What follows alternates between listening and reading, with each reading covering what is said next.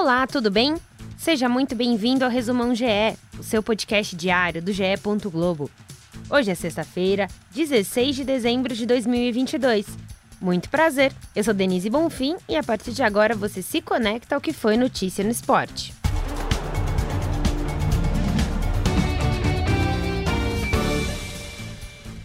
O Mundial de Clubes terá um novo formato a partir de 2025. Gianni Infantino, o presidente da FIFA, anunciou que o torneio repaginado será disputado a cada quatro anos, com 32 equipes em um formato bem semelhante ao atual da Copa do Mundo. Outra novidade ficou por conta do Mundial Feminino, que também foi confirmado.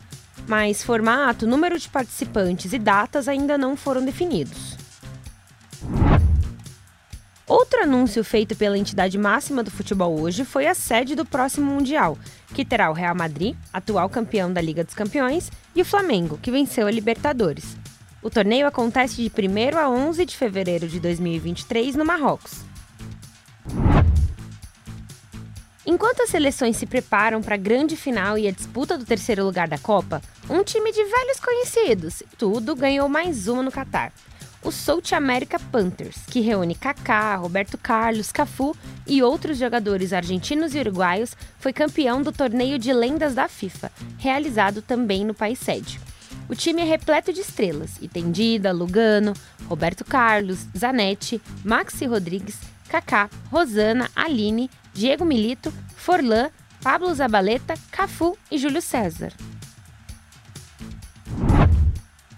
Muitas perguntas serão respondidas assim que o árbitro iniciar a partida entre França e Argentina. Mas hoje, mais uma dúvida surgiu. Benzema estará no Catar? Há chance do melhor jogador do mundo ir a campo? Ele é o centro de uma especulação, já que foi liberado pelo Real Madrid para voltar ao país sede da Copa do Mundo.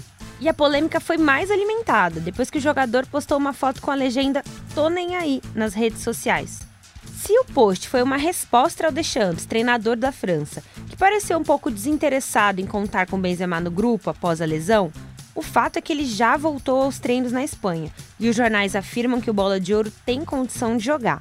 Será que teremos surpresas? Do lado argentino, Scaloni analisa as possibilidades de escalação para o confronto.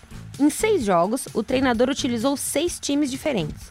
Agora, três possibilidades estão sobre a mesa: três atacantes, três zagueiros ou até um volante a mais. Hoje, ele optou em fazer um treino fechado para testar um pouco essas opções. Mas antes da final, tem a disputa do terceiro lugar. Sem Sais, zagueiro e capitão, o Marrocos entra em campo para mais uma vez fazer história diante a Croácia, carrasca do Brasil, e liderada por Modric. O técnico fez uma comparação de cinema para descrever a equipe. Fomos nocauteados, mas vamos voltar a nos levantar como Rock Balboa sempre se levanta, ele disse. O podcast a Mesa, que você já conhece, ganhou uma cara nova durante a Copa do Mundo. Joana de Assis e Pedro Moreno comandam o bate-papo sobre os jogos do Mundial diariamente, no GE e no YouTube.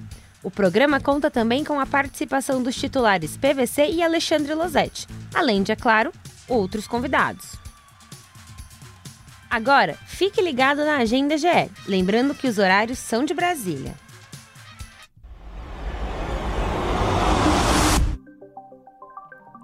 Marrocos e Croácia se enfrentam ao meio-dia na disputa pelo terceiro lugar da Copa do Mundo do Catar.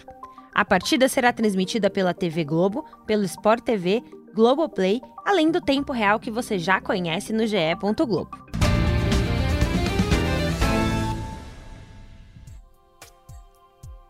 Esse foi o Resumão GE, o podcast diário disponível no ge.globo, no Globoplay, na sua plataforma de áudio preferida e também pela Alexa. É só pedir para a Alexa tocar as notícias do GE. ge.globo/podcasts. Siga, assine, se inscreva e favorite. Assim você recebe uma notificação sempre que sair um novo episódio. O Resumão GE conta com a coordenação de Rafael Barros e a gerência de André Amaral. Eu sou Denise Bonfim e me despeço por aqui. Voltamos no sábado. Um abraço, tchau!